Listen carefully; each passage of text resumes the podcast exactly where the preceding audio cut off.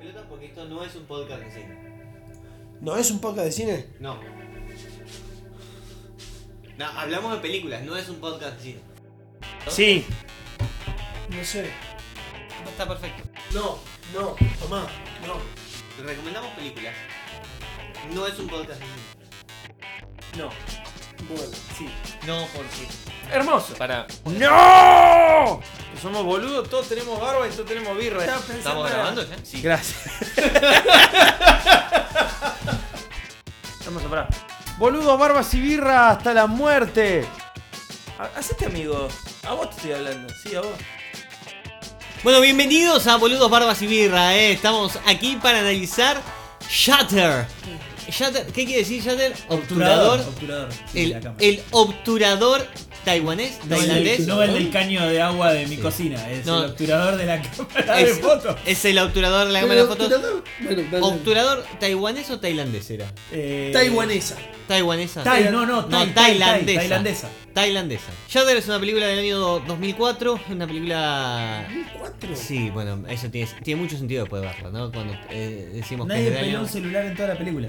No, hay una, hay una escena al principio de la película donde dice te llamé y eh, seguramente lo tenías en mudo y ella no le En contesta. modo silencio. En modo silencio. Así que había celulares. Y le tira un guerra fría. Tailandia, un- en Tailandia en 2004 había celulares. Sí, estamos hablando de entonces Shutter, una película taiwan, eh, tailandesa del año 2004. Sí, de terror, ¿no? Eh, Es de eh, género de terror. Para Sí, mí, es de sí, terror. pero no tiene la suficiente cantidad de escenas de terror. Yo la pondría No, como de suspenso. Bueno, Es más, es más sexto sentido que, que el ring. A pesar de que The Ring tiene semejanza. Ahí está, bueno, ahora ahí está, porque me parece que lo importante es empezar a hablar sobre eh, el terror oriental y, y cómo esto se inscribe dentro del terror oriental, porque tiene muchas reminiscencias a, a la versión yankee de, de, Ring, de Ringu, ¿no? La, eh, la película original es Ringu. Que yo la vi, la, vi, la, la original y es, Yo también. es infumable. Hay Sí. fantasmas. Hay fantasmas en la Sí, película. es cierto. Eh, eso es. Y después algunas escenas eh, similares a la de eh, The Ring con Sí. eh, Samara saliendo de la tele. Bueno, acá salen de una bacha. Sí, o de la bacha, o de la foto. Digo, Claro. vamos a ser honestos, la recomendé yo para verla entre Sos un hijo de puta. Partiendo de la base, Sí. partiendo de la base que Qué aparte poco que soy criterio. un hijo de puta, aparte de que soy un hijo de puta, eh, yo en mi época de Play 2 disfruté muchísimo un juego que se llamaba Fatal Frame, Juegazo. que tenía una premisa similar y era eh, básicamente detectar fantasmas a través de una cámara de fotos. Bueno, ahí está. Eh, Esa, es la premisa de la película y lo que podemos contar es que hay dos protagonistas, son pareja y ellos empiezan a verse una especie de así como acechados por fantasmas que les aparecen a través de fotos porque los dos son fotógrafos. A mí me parece que lo, lo que más me interesó de la película es el final.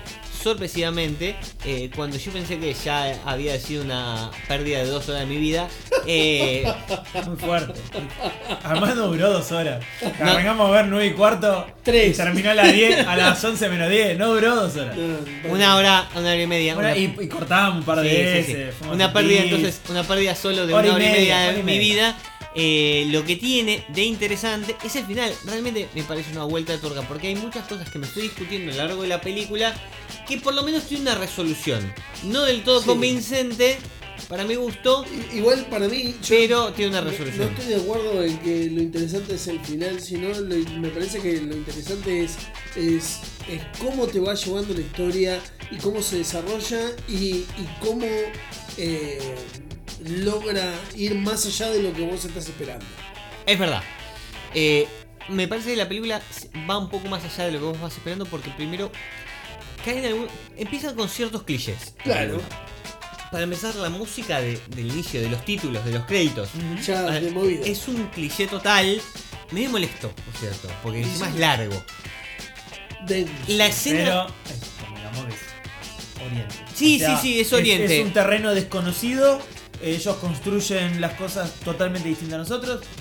Y es esperable que. No, pero en serio, digo. Sí, eh, sí, los yo edificios inte- los hacen así. Yo intenté ver cine coreano en Isaac.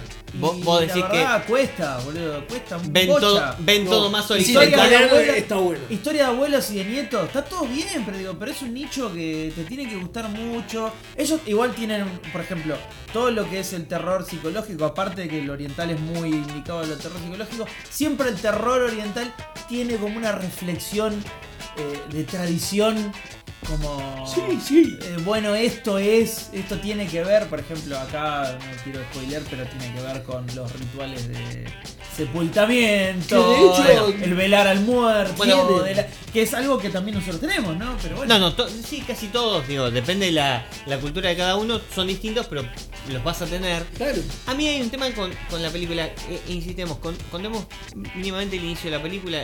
El- La película empieza con un choque y eso desencadena la apertura de una, eh, una serie de fotos donde van a aparecer los fantasmas. Hasta ahí, esto es el, el clic de la película para que se desencadene todo lo que va a pasar después. Correcto. A mí hay algo que me molestó y que es cierto que vos lo vas descubriendo a medida que te bancás la película. Porque a mí lo que me pasó fue eso, tener que bancarme la película. Fue que me empezó a molestar un poco que al principio los protagonistas llevaban a conclusiones extremadamente aceleradas. Mira vos.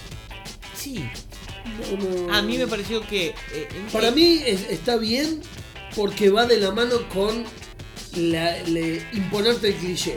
Bueno, Es, ah, entonces esto, cliché. Ah, entonces esto, bueno, cliché. dan por sentado, dan por sentado cuestiones que para mí son conclusiones aceleradas. Dicen, ah, si esto es así, ah, son fantasmas. Claro, Si esto es... Ah, son fantasmas. corta. Corta, así rápidamente. Eh, y si es un fantasma, ah, nos está sellando. Pero la puta madre, digo, ¿cómo sabes? Sí, ¿Me entendés? sí, Digo, sí. ¿cómo- cómo- Estamos de acuerdo. Te podés Eso- agarrar- esas conclusiones aceleradas me molestaron un poco. Ahora, en la mitad de la película, promediando, cuando la historia empieza a tomar sentido, ¿sí? Eh, me parece que la película mejora. Ahora, es media película que te tenés que comer. Y sí. Eh, todo el No, no principio- envejeció bien. no, ah, no, a mí al revés, me parece que toda la, la segunda mitad es mejor que la primera, digo, pero No, el- a lo que me refiero es que yo ya la había visto y justamente la vi hace mucho tiempo y me había gustado, me había gustado como película. El tema es que apenas empezó me empecé a dar cuenta que ya la había visto. Eh, pero sinceramente sí, me, me había gustado y no me había parecido larga.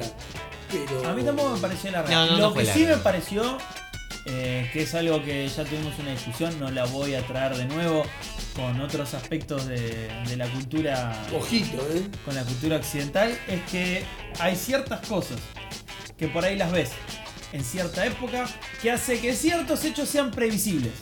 ¿Me explico? Sí. Yo no sé si esto, Sí, sí, si sí. lo veía en 2004, llegaba a conclusión, o sea, yo, yo supe todo el nudo de la historia, creo que 40 minutos antes que termine la película, y fue por deducción, digo, Sí, no, no- no es que hay un plot Lo twist de la fuimos- San Concha no, y es detectivesca y, y no te la esperás. Le No, contamos que vemos la película eh, todos juntos antes de, antes de, de comentarla, eh, justamente también para esto, y el plot twist del final de la película lo fuimos comentando y Sí, chistes a lo largo de toda sí. la película. Es decir, era bastante previsible. Hoy es bastante previsible, es cierto. Hay que ver si en 2004 lo mismo. Y también hay una cuestión que es imposible dejar de, de- de entender que es cómo te atraviesa la cultura. No solo la cultura entre Occidente y Oriente, sino también la cultura puntualmente tailandesa. A ver, la cultura oriental tiene un- unos rasgos de machismo muchísimo más extremos que otras y es Sí. cierto, por- sobre todo por las formas más cotidianas de cómo se expresa ese machismo. Y si vos decís, sí, che, toda la cultura es machista, sí, sí, obviamente, en general todas las culturas, la, la occidental también es machista. Por diseño. Pero, por la, pero la oriental tiene como en las cu- cuestiones cotidianas ese machismo continuo. Bueno, la película es eso. Sí. Eh, eh, eh, no, son cuatro machirulos, digamos, ¿no? Sí, Vamos, a, básicamente. vamos a decirlo así. Pero Eh, yo- es pero gracioso, pero eh, somos tres boludos hablando de esto, digamos, pero claro. Algo que decíamos en Joda, que refleja mucho la, la actitud de la película, es que eh, por momentos cuando, cuando el, el- el nudo no, no activa, eh, que lo hace activar es justamente la piba. O sea, en- dentro de la pareja, el chabón Sí. se hace el boludo y la piba es como, no puedo sobrevivir con esto, no, No. puedo sobrevivir con esto, no puedo sobrevivir con esto. Y lo decíamos en Joda, la que tiene que romper las bolas, entre comillas, es ella. Sí. Él en ningún momento le sale la inquietud de decir, che, no puedo dormir. Hay algo que es interesante en la película y que es que él, eh, eh, él es una pareja, ya dijimos, es una pareja de protagonistas. Él es siempre puesto como la víctima. Hasta gran parte de la película cuando tenés el plot que vamos a contar que no es la víctima, ¿no? Obviamente no es muy, no es muy difícil darse cuenta de esto. Pero en realidad está, está puesto en el lugar de la víctima como está contado constantemente Claro. para, para intentar dar esa vuelta. Y eso me parece lo que no, lo que no funciona hoy.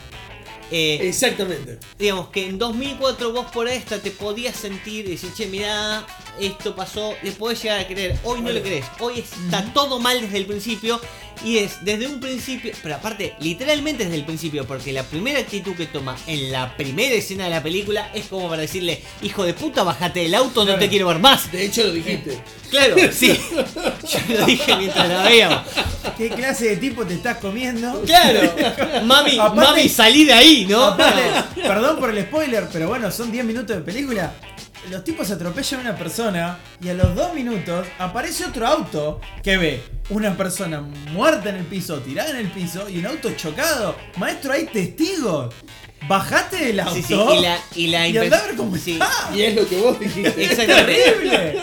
Y la reacción que tiene el flaco es gritarle a la mina que era la que estaba manejando y decirle, arrancá, huevos". salí de acá, vamos, no, vamos, no, vamos, no, en forma de orden y gritándole, decís, loco, pará, pará, pará, pará, pará, pará, ¿Qué carajo pará, pará". pasó? Claro, eh, eso es una de las cosas que también fallan. Eso es un cliché, otro cliché, eh, mucho de las películas de terror.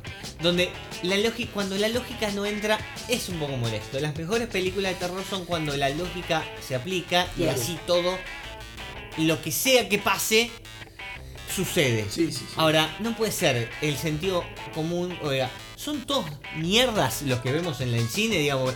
Estos pisan un tipo y se van a la mierda. Dale, loco, llama a la policía, anda a la ambulancia, a alguien que vaya a verlo. Sí, pero es, es distinto. Dale, Hay, son todas mierdas, no puede ser. hay ciertas películas del género que tratan de generar empatía con el asesino. Sí. Como decirte, che, pero mirá, lo mató. Sí, pero era un pelotudo, ¿viste? No sé, eh, volviendo a lo, a lo que hablábamos en el anterior Muchas de, las capítulo. películas, muchas de las películas adolescentes de los 90 Sí, sí. tienen eso. Tratan Che, de- tratan de a los pibes, pero eran todos unos forros. Claro, digamos. son insoportables, son, son Sé lo que hicieron el verano pasado. Digamos, Sé lo que hicieron La masacre de. Texas, eh, sé lo que el verano pasado. Siempre, siempre van a lugares alejados de la civilización, entre comillas la civilización. No, zonas sí. rurales, Eh, zona, zona de Sé lo que pueblo. hicieron el verano pasado es una ruta, ponele. No Boludean, boludean al lugareño, viste, se la saben todas. ¿Y querés que los maten? Entonces es como que generan empatía. Acá al revés. Es como que buscan no generar empatía con, con la con el victimario hasta que eventualmente generas empatía al, faltando 5 minutos para que termine la película. Porque aparte que la ves venir, digo, situándonos en el hipotético caso de que, de que estés virgen de cualquier juicio y decir, che, mira, hasta ahora soy imparcial. Ah, bueno, recién ahora. Sí, es cierto. Ey, es un Eh, poco eh, esa es la, la, la vuelta de tuerca que tiene la película es esa que está bien, está buena y me parece lo mejor que tiene la película. Bancarte, pero insisto, es dura una hora y media, bancarte una horita. En donde discutís un poquito de lo que está pasando. Le ¿no? falta tensión además para mí. Bueno, Por eso te digo sí, que para mí no es terror, para mí es suspenso. Para mí es más No, bueno, sentido. no, está bien, pero eh, fantasmas. Para Sí, mí dale. ayuda mucho a todo esto, ayuda mucho, algo que estuvimos charlando y debatiendo durante toda la película, y es el idioma. Sí, el idioma te mata. El idioma te mata, loco. Te distrae un poco. Esta es cierto. película, esta película española, española, española, me cago en las patas. A mí me encanta cuando sí, los eh. españoles empiezan a hablar como concentrados. de- de- Sí, sí. no puede Bueno. ser esto que está sucediendo. Viste, me, me pongo, me compenetro y me pongo mal. Acá es como, "Güey, con qué, con qué, con con, con qué, con qué", Y hablan todo así, boludo. Es terrible. Te mata porque son muy nasales. muy- el idioma, o por lo menos la entonación, Sí, va mucha muy W, palo, sí, es usa muy mucha arriba. W, mucha A y mucha E. Sí. Eh, el dato para mí interesante es que dijimos antes, es de 2004 la película, cuando la volvés a ver, ves que es de Tailandia. No está tan mal para Los ser celulares tenían 2004. tapita, muchachos. Es otro mundo. No, no, pero no, Es otro- no, son no, pero 15 años. No está tan mal. Son eh, 15 años. 15 Perdón, años, no sí, parece pero- tan lejos. No, no, ¿eh? pero no está tan mal para ser 2004. la- Cuando la ves dices, che, es buena. 2004. Bueno, te puedo dar cierto crédito porque la verdad no está, está bien hecha. Eh, hay dos o tres trucos que tienen muy fáciles, que sobre todo con el tema de las fotos y los fantasmas, de cómo se mueven las imágenes. Hay uno en la, en la que el fantasma mira, Sí, sí. en este caso mira cámara, porque digamos, pero se mueve dentro de la foto, que en realidad es cortar y pegar eh, dos planos distintos en donde Chao. hace que. Y es, es un truquito muy sencillo que debe tener todo, desde, la, desde la historia del cine existe, pero sin embargo funciona. Está bueno. Sí, sí, sí, Eh, digo, me parece que a, a la luz de la distancia de la película, son 15 años, como Ujú. vos decías, está bastante bien hecha. Hay una versión yankee de Shatter, creo que de 2006 o de 2007, que debe ser una poronga, porque en IMDB tiene como dos puntos menos. Eh, Sí, IM- IMDB, que es una buena medida para las cosas, sobre todo para aunque sea medir si da verla o no si nunca la viste.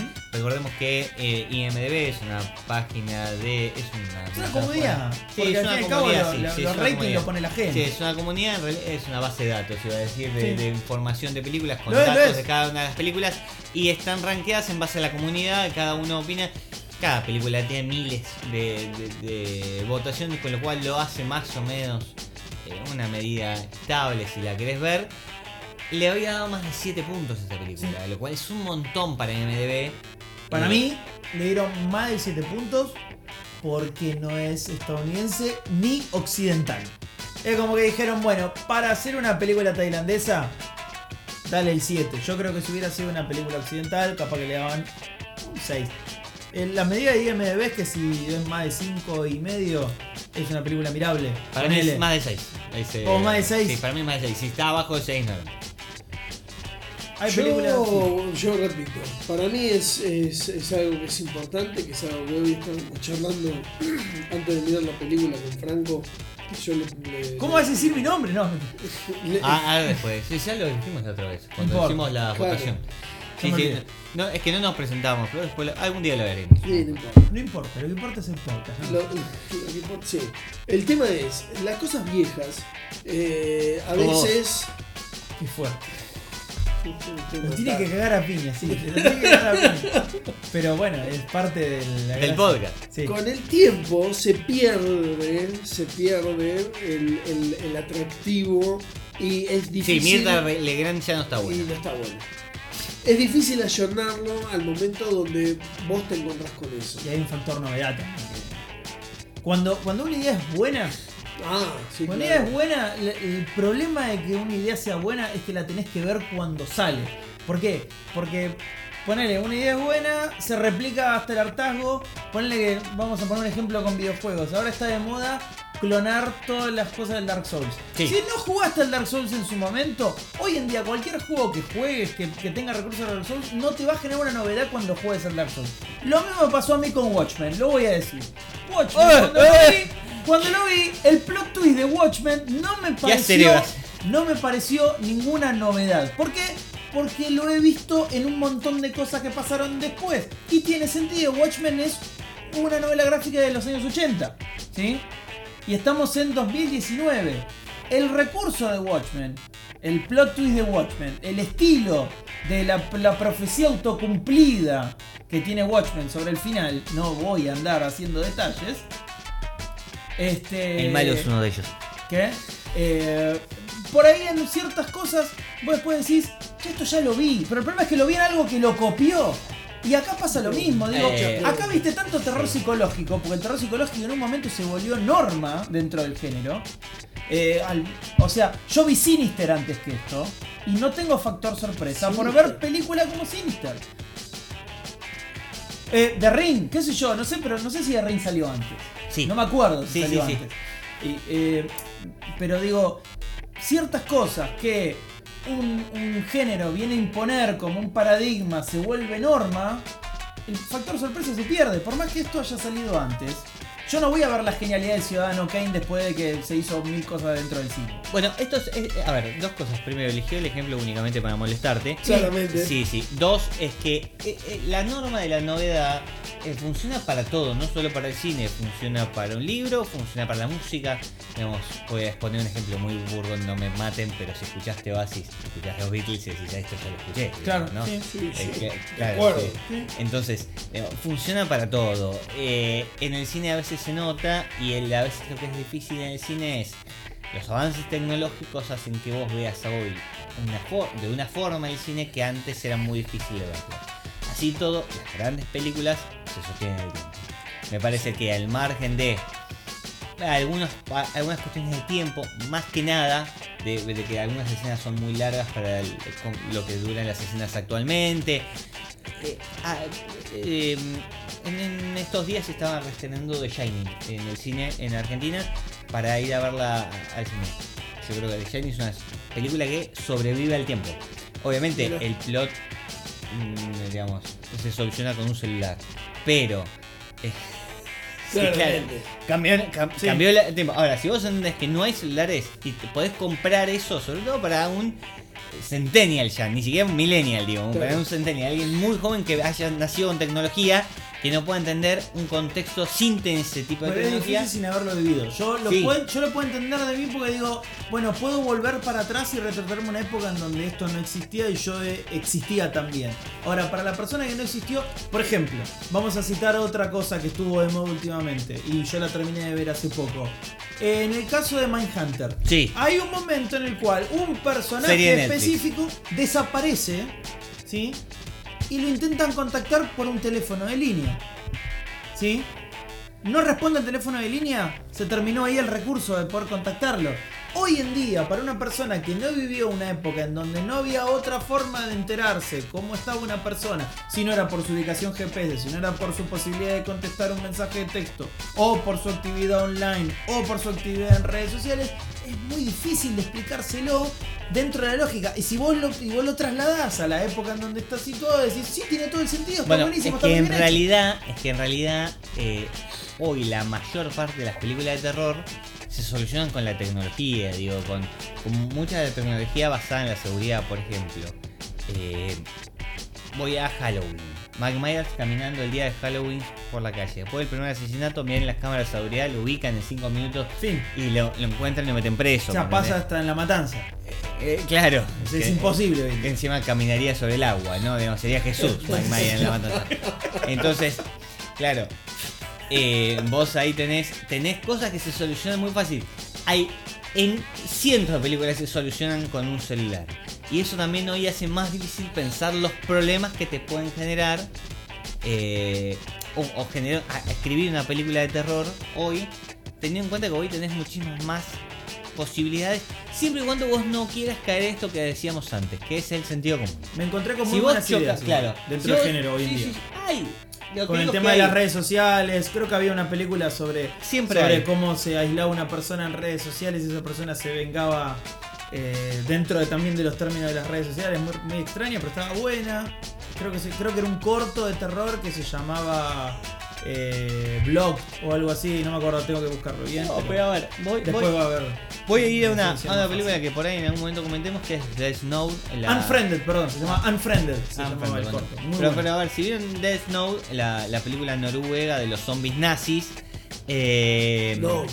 eh, el concepto de por qué es de 2010 y el concepto de por qué no funciona la tecnología es muy fácil. Está en el medio de la montaña, no hay señal. Sí, Es el. Ujú. No hay teléfono, no hay internet, claro. no hay señal. No pueden usar los teléfonos. Listo, se terminó. Más que una foto no podés hacer. Nada. Y todos tienen teléfono eh, y demás. Insisto, hoy todo eso es cada vez más difícil, ¿no? Digo, la, la- la tecnología satelital te hace que, che, eh, ¿cómo vas a tener ahí? En el medio del desierto, hoy tenés y decís, bueno. Pero al margen de eso, me parece que sí, algunas cosas hay que verlas con un. Eh, por lo menos con, con unos anteojos de hace algunos años para poder captar el momento y poder disfrutarlo. A mí me parece que en este, en el caso de Shutter, que es la película que estábamos hablando hoy, en la película tailandesa del año 2004, el punto central me parece más que por cómo está hecha o lo que pasa, pasa por lo cultural eh, y, y las diferencias culturales que nosotros podemos tener, tanto con Tailandia y también con Laos hace 15 años en un montón de temas. Me parece que esa es la gran diferencia o la, la gran instancia que tiene la película. No tanto lo tecnológico, lo tecnológico aparte, salvo, bueno, salvo el hecho que van a, rele- a revelar fotos a un centro Fuji, eh, digamos, no, claro, no. Sí, la parte, que la ya parte no más- pasan. justamente la parte que más te choca es eh, ver negativo de fotografía, ver este, ver que lo- ver que la única forma de comprobar que algo no es fake es una Polaroid, eso me pareció fantástico. Sí, Eh, hoy sería un celular por ahí, sí. pero al margen de eso, eh, eh, esto, las fotos todavía existen, digamos. y La, mayor parte de la gente que saca fotos puede seguir sacando con rollo y la gente que saca con rollo que le gusta las cámaras, ah, tampoco es tan raro. Entonces, digo, eh, llegamos a- al final de esta edición. Vimos Shatter, hoy una película tailandesa. ¿Cuántos gerbos le pones? Yo le pongo 4,5. No sos un hijo de puta. De 5, ¿no? Eh, sí, Dos. siempre de 5, por favor. Siempre A de mí me cinco. gustó. Dos, regular. ¿Franco? ¿Dos? Eh, yo le voy a poner eh, 1,5. Ah, se fueron a la mierda. No, la mataste. ustedes. la mataste. Yo le pongo No. dos porque dos es regular. Dos es Ustedes un son 5. una mierda de personas No, que jamás no. fueron a revelar un rollo de Pero pará, el ranking- Eso es lo que pasa. Quiero decir a- acá que el ranking de 5 estrellas es arbitrario y mala persona. Porque es mala persona. Le, lo personifiqué. Pero digo, uno es malo, uno es una poronga. ¿Sí? Dos es regular. Te Saltás del 1 al 5 de una estrella y después 3, a partir de 3 es bueno. Entonces vos tenés bueno 7. Después. El 4 es casi un, un 8 o un 9,50, dependiendo cómo lo mires. Y 5 estrellas es un 10. Es como, está pensado sola, está pensado para la, la vieja hija de mil p TN, estoy recaliente, que le pone, le pone me gusta a todo. A, a la señora, ¿cómo se llama? La me gusta todo, todo es bueno. Así que si me estás escuchando, hija de mil p a vos, la señora de TN. No sé, No. esa, esa que le pone tres estrellas a todo. Es una hija de. Vos sabés quién es. Es una. Es una. 4 y medio, 2 y 1 y medio da 8, so- dividido El culo 3 va casi 3. Está, quedó bastante bien. Le pusieron un bueno. Por culpa tuya. Por culpa tuya. Es una buena Y, película, y por, chabón. por culpa tuya, eh, la Decime. calificación de él no hace que la película sea excelente. O sea, directamente. No, pero es que no podría ser No, eso. no, bueno, está bien, pero digo. No. Para mí es una película. ¿Cuándo bien. fue, ¿Cuándo fue la última No vez que, que, que revelaste un rollo? ¿Cuándo fue? Decime. ¿El año que reveló un rollo? Sí, el año. 2002. ¿Querés que te revele un rollo? Ah, ya. No era necesario. Después de haber revelado los dos rollos, nos vamos. Eh. Les agradecemos hasta acá llegamos. Yo te revelo el salvavidas. así No. que. Dejémoslo acá. Ya Chao. me chupa un nunca voy a trabajar en TN. Nos vemos. Chao, hasta luego.